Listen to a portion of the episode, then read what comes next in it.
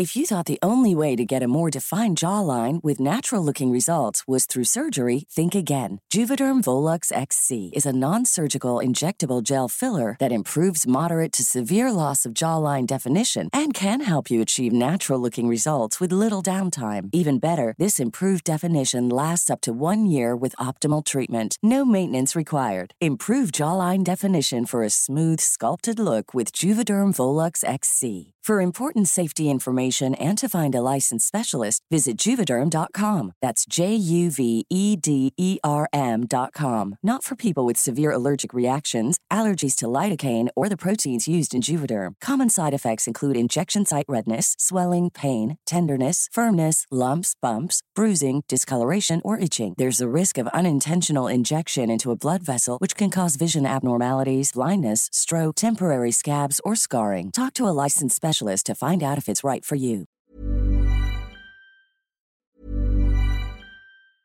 Ryan Reynolds here from Mint Mobile. With the price of just about everything going up during inflation, we thought we'd bring our prices down. So to help us, we brought in a reverse auctioneer, which is apparently a thing. Mint Mobile unlimited premium wireless. Ready to get 30, 30, bit to get 30, bit to get 20, 20, 20, bit to get 20, 20, bit to get 15, 15, 15, 15 just 15 bucks a month. So, Give it a try at mintmobile.com slash switch. $45 upfront for three months plus taxes and fees. Promo rate for new customers for limited time. Unlimited more than 40 gigabytes per month. Slows. Full terms at mintmobile.com.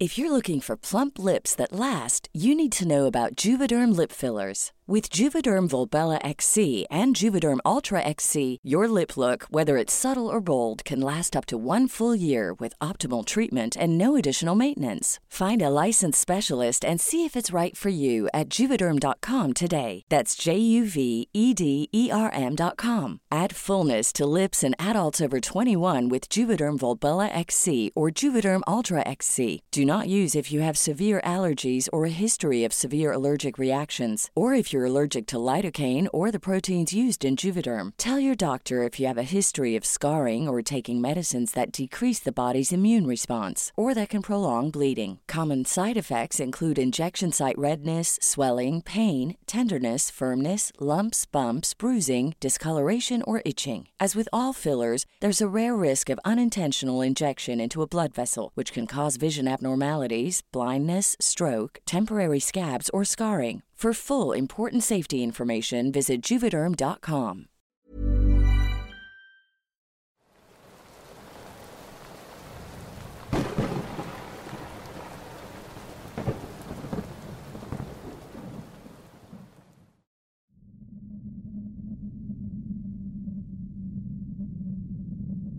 Antes de iniciar, quiero agradecerte por leer mi relato. Sigo el canal desde casi sus inicios, y hoy me atrevo a relatar lo que me ocurrió durante un paseo con mis amigos.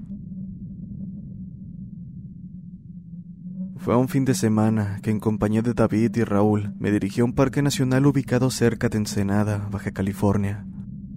Para que se den una idea, es un lugar muy bonito, aunque algo retirado de cualquier ciudad o poblado, al punto en que la mayoría de camino para llegar es pura terracería. Sin embargo, una vez estás en el lugar, te das cuenta que todo valió la pena. Salimos temprano de Tijuana, por lo que llegamos a punto de mediodía, con el tiempo suficiente para montar nuestro campamento y todo lo necesario para disfrutar nuestra estancia. Había unas cuantas personas en el lugar, mas no tantas como lo habría imaginado. Fue por ello que decidimos instalarnos a orillas de un lago, lejos de las cabañas y los demás. Terminamos de preparar todo y siendo las 7 de la noche ya nos encontrábamos encendiendo la fogata, mientras Raúl atendía la carne en el asador. David y yo bebíamos un poco, arrojando piedras hacia el lago. Fue ese el instante que mientras estaba en ello, David me da un leve codazo y me dice, Hey, mira. Me di cuenta de que apuntaba hacia la otra orilla, justo frente a nosotros. No estaba muy lejos, pero la luz estaba escaseando, y al ser un lugar con bastantes pinos, lucía aún más oscuro. ¿Qué quieres que mire? mencioné tratando de enfocar la vista. Sin embargo, no tomó mucho para que me diera cuenta a lo que se refería. Por más extraño que parezca, era un chivo completamente negro mirando nuestra dirección.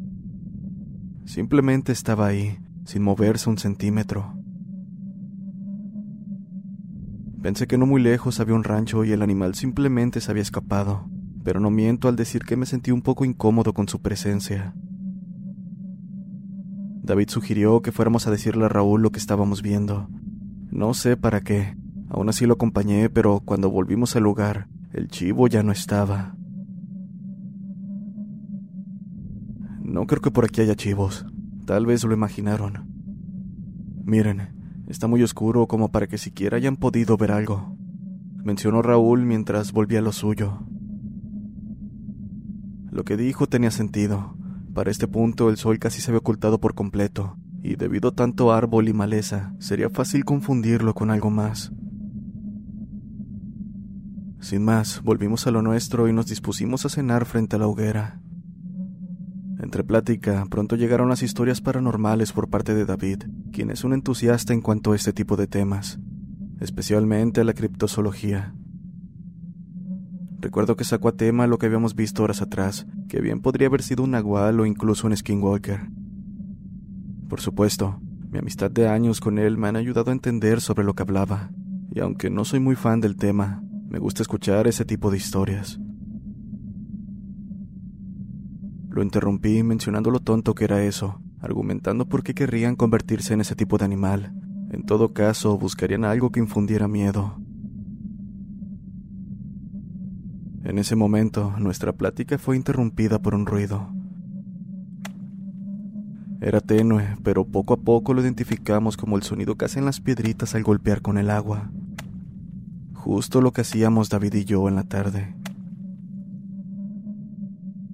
Recuerdo cómo su cara cambió a un semblante serio apenas escuchó aquello, y es que el sonido terminaba justo en nuestra orilla.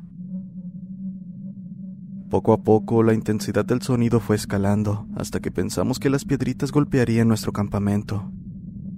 Lo extraño fue que si bien escuchamos cómo llegaban hasta la orilla, la piedra jamás golpeaba tierra. Y lo que es peor, al acercarnos para ver con más detalle, Jamás vimos la pequeña onda que provocaba el golpe de la piedra contra el agua. Era como si no estuvieran arrojando nada, como si aquello que estábamos escuchando no fuera más que una especie de eco. Me disculpo, pero no sé cómo ponerlo en palabras.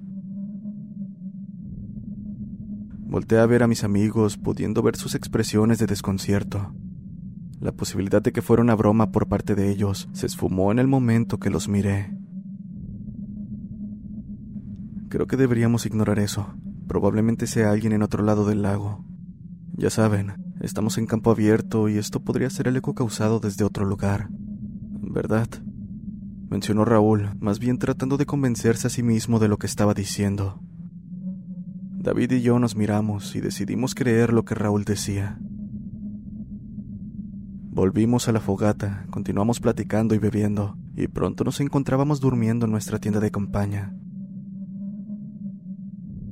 Serían las dos de la mañana cuando me desperté a causa de un pequeño golpeteo en la carpa.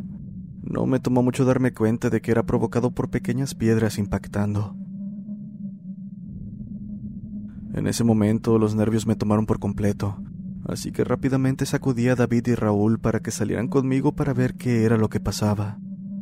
Aunque fuese molesto, en realidad quería creer que solo eran un par de bromistas del campamento, tratando de asustar a los demás. Pero no fue así. Apenas salimos, los golpeteos en la tienda cesaron para ser sustituidos por la voz agitada de Raúl. Por Dios, ¿qué es eso? No sé cómo describirlo. Claramente era el chivo que habíamos visto al atardecer. Y sí, estaba sobre sus patas traseras, pero eso no era todo, mucho menos lo peor. Y es que solo puedo describir aquello como una persona dentro de la piel de ese animal. Tenía un aspecto humanoide a pesar de que tanto sus extremidades como la cabeza eran claramente del chivo. Lo peor es que parecía que de alguna forma esta fue estirada, pues aquello fácilmente medía al menos el doble que el pobre animal. Estaba del otro lado del lago, justo en el lugar de antes. A pesar de no estar caminando, parecía estar moviéndose de un lado a otro sobre su posición, como tambaleándose. Me congelé en ese momento, no podía procesar lo que estaba frente a mis ojos, y pensé que mis amigos estarían igual que yo, pero cuando volví del trance causado por el miedo, me di cuenta de que me encontraba solo. Acto seguido, volteé inmediatamente para ver a Raúl y David correr en dirección a las cabañas mientras gritaban por ayuda. Corrí detrás de ellos, pero antes de hacerlo di un vistazo hacia el lago y me congelé del miedo al ver que aquella cosa ya no estaba ahí. En este punto creí que se había ocultado entre los árboles para ir tras nosotros, por lo que ahora los gritos de ayuda eran por parte de los tres. Pensando en ello hoy en día, no puedo evitar imaginar lo patético que nos podríamos ver ante los ojos de los que no pasaron nuestra situación. En fin, nos tomó alrededor de diez minutos volver con uno de los cuidadores del lugar, quien me dio la impresión de que sabía de lo que hablábamos, y lo digo porque más allá de no cuestionar nuestra historia, apenas la escuchó, tomó un rifle y preguntó dónde estaba nuestro campamento. Al llegar no encontramos aquel ser. Lo que sí encontramos fue nuestro campamento hecho trizas. Parecía como si un gran animal hubiese corrido a través, tirando todo a su paso. Lo único intacto era la fogata, que aún estaba encendida, y fue gracias a ella que dimos rápido con el lugar. El cuidador simplemente suspiró y comenzó a regañarnos diciendo que estaba prohibido acampar al lado del lago. Según sus palabras, había animales en las cercanías, pero la verdad es que eso no tenía sentido, pues si bien estábamos acampando al aire libre, el lugar estaba controlado, pues era propiedad de alguien. Además, a juzgar por los daños y las marcas de pezuñas por todo el lugar, de haber un animal con ese tamaño, todos lo habrían notado. Sabíamos que el cuidador ocultaba algo, pero solo recibimos regaños en lugar de una respuesta a lo que vimos esa noche. Por supuesto, apenas amaneció nos largamos del lugar, y por más entusiasta que David fuera del tema, no mencionó palabra durante todo el camino. Por mi parte, no creo poder olvidar el terror que sentí al ver aquella cosa. Sé que no lo imaginé, estoy completamente seguro de lo que vi, y eso definitivamente no era de este mundo. Hasta antes de aquel suceso, solo escuchaba lo que David decía respecto a skinwalkers y nahuales, pero la verdad es que ahora no sé qué pensar. Sé que en su canal suelen tocar este tipo de temas, así que me gustaría saber qué es lo que pudo haber sido esa cosa. Buenas noches.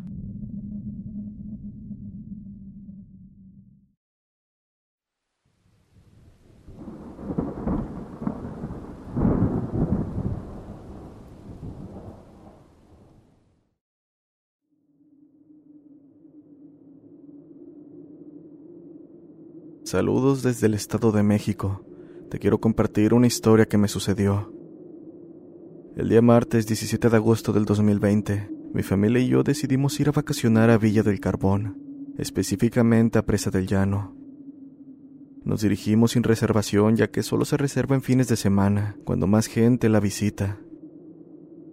Al llegar alquilamos una cabaña para 10 personas, tocándonos la número 13 de 25 que se encuentran distribuidas, ubicada en la parte de arriba de una pequeña colina, siendo la última de la zona. Comimos y disfrutamos del hermoso paisaje con el que cuenta la presa. Para este punto eran las 3 de la tarde, por lo que fuimos a explorar, terminando a las 7.30. Ya estábamos de regreso con madera para prender la chimenea y calentarnos un poco, pero sobre todo para contar con luz, y es que debido a que las cabañas tienen paneles solares, ahorrar energía era primordial. Lamentablemente desconocíamos aquello y terminamos dejando un foco prendido. En fin, por si lo anterior no era suficiente, caímos en cuenta de que la leña estaba un poco húmeda, haciéndola inutilizable. Así que, sin más que hacer, cenamos con la luz de las linternas de nuestros celulares, aunque no tardé en apagar el mío. Solo contaba con 25% de batería, pues no lo cargué pensando que las cabañas contarían con enchufes, cosa que por supuesto no fue así. Al terminar nos fuimos a dormir, mi papá se quedó en la única cama individual, seguido de mi hermano con dos hijos de entre 5 y 7 años. Mi hermana, con mi cuñado y su hija de 9 años, se quedaron en la siguiente habitación. Ellos estaban en el segundo piso, mientras que yo, con mis dos sobrinos de 12 y 13 años, nos quedamos en el primero. Para que se den una idea, la cabaña contaba con dos accesos. La puerta principal se encontraba al frente de las demás cabañas que estaban algo separadas, y la otra puerta era la trasera que se dirigía un camino al bosque, que se encontraba en la habitación donde nos tocó pasar la noche. Cerré las dos puertas y me aseguré de que no se pudieran abrir. Posteriormente me percaté de que esa noche no se veía absolutamente nada, a tal grado en que si cerrabas o abrías los ojos daba lo mismo. Ese día hasta el reflejo de la luz de la luna se encontraba ausente. Me desperté en medio de la noche, probablemente algo tarde, pues todos parecían estar durmiendo. Todo estaba en silencio, pero mientras intentaba conciliar el sueño, escuché cómo querían abrir la puerta trasera. Al principio pensé que lo había imaginado, pero descarté la idea al escuchar por segunda vez cómo intentaban abrir. Me puse en alerta e inmediatamente encendí mi celular para usar la linterna. Pensé en que si fuera alguna persona, ¿quién estaría intentando entrar tan noche? Más aún, en completa oscuridad, ya que no veía luz alguna a través de la ventana. No tardó mucho para que los ruidos cesaran, y aunque fue extraño, pude conciliar el sueño. Por la mañana, estando en el desayuno con mi familia, sin preguntar al respecto, mi padre mencionó haber escuchado pasos en el techo y alrededor de la cabaña. Eran brujas, dijo antes de que alguien pudiera responder. No pude evitar impresionarme ante sus palabras, así que saqué el tema de la puerta, mencionando también que no quería decirlo porque pensé que lo había escuchado entre sueños. Para nuestra suerte, después de esa noche totalmente oscuras, cargué mi celular con una planta que nos prestaron los trabajadores del lugar. Asimismo, las baterías de las cabañas se recargaron en cuanto salió el sol. Así que, ahora más calmados, decidimos salir a explorar las cercanías. Incluso recuerdo mencionarle a mi hermana. ¿Cómo es posible que este lugar luzca hermoso por el día, pero demasiado aterrador en la noche? Esa misma noche volvimos con leña. Logramos prender la chimenea y contábamos con luz eléctrica debido a que ese día sí habíamos ahorrado la luz, además de que habíamos logrado cargar nuestros celulares. Por lo anterior, definitivamente esa noche no la pasaríamos a oscuras. Comenzamos a cenar y en esa ocasión logré hacer cambio de habitación a mi hermana y cuñado, en la segunda planta. Terminamos el día y siendo aproximadamente las once de la noche nos retiramos a dormir. Al menos ese era el plan, pues para mi mala suerte me desperté nuevamente en medio de la noche. Recuerdo revisar mi reloj y ver que eran las tres con veinte.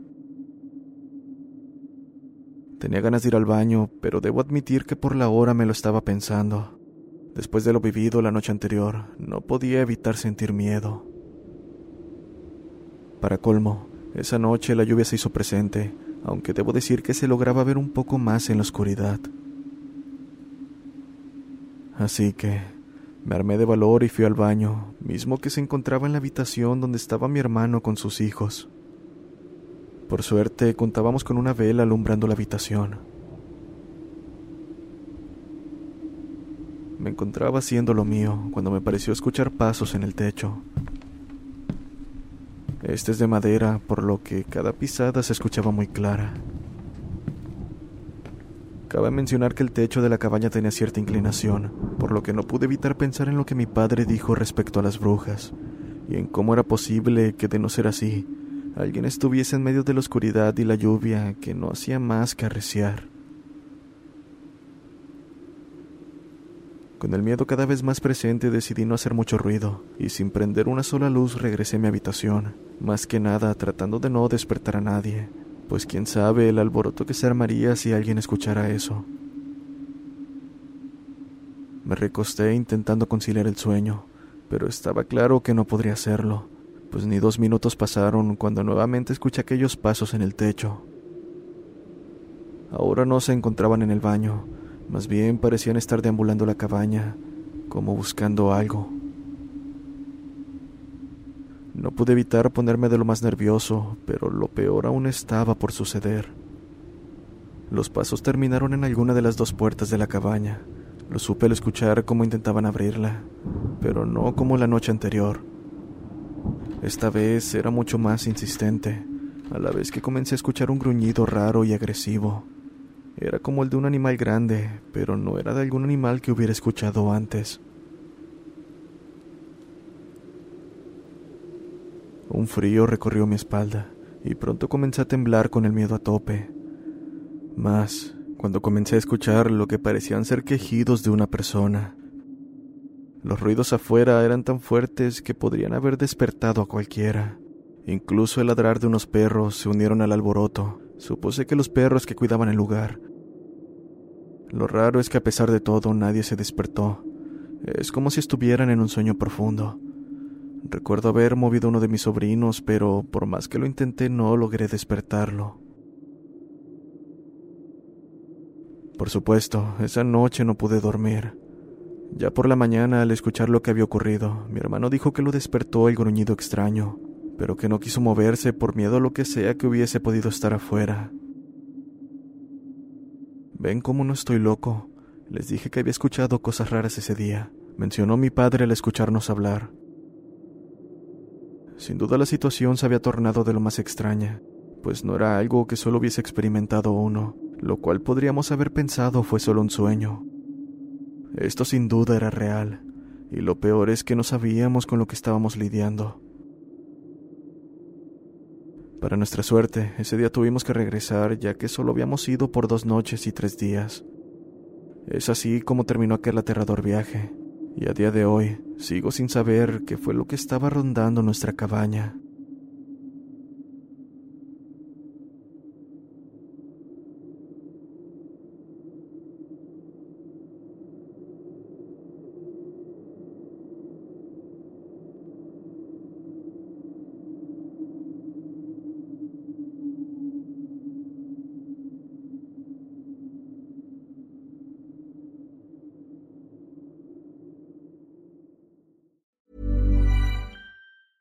If you thought the only way to get a more defined jawline with natural looking results was through surgery, think again. Juvederm Volux XC is a non surgical injectable gel filler that improves moderate to severe loss of jawline definition and can help you achieve natural looking results with little downtime. Even better, this improved definition lasts up to one year with optimal treatment. No maintenance required. Improve jawline definition for a smooth, sculpted look with Juvederm Volux XC. For important safety information and to find a licensed specialist, visit juvederm.com. That's J U V E D E R M.com. Not for people with severe allergic reactions, allergies to lidocaine, or the proteins used in Juvederm. Common side effects include injection site redness, swelling, pain, tenderness, firmness, lumps, bumps, bruising, discoloration, or itching. There's a risk of unintentional injection into a blood vessel, which can cause vision abnormalities, blindness, stroke, temporary scabs, or scarring. Talk to a licensed specialist to find out if it's right for you.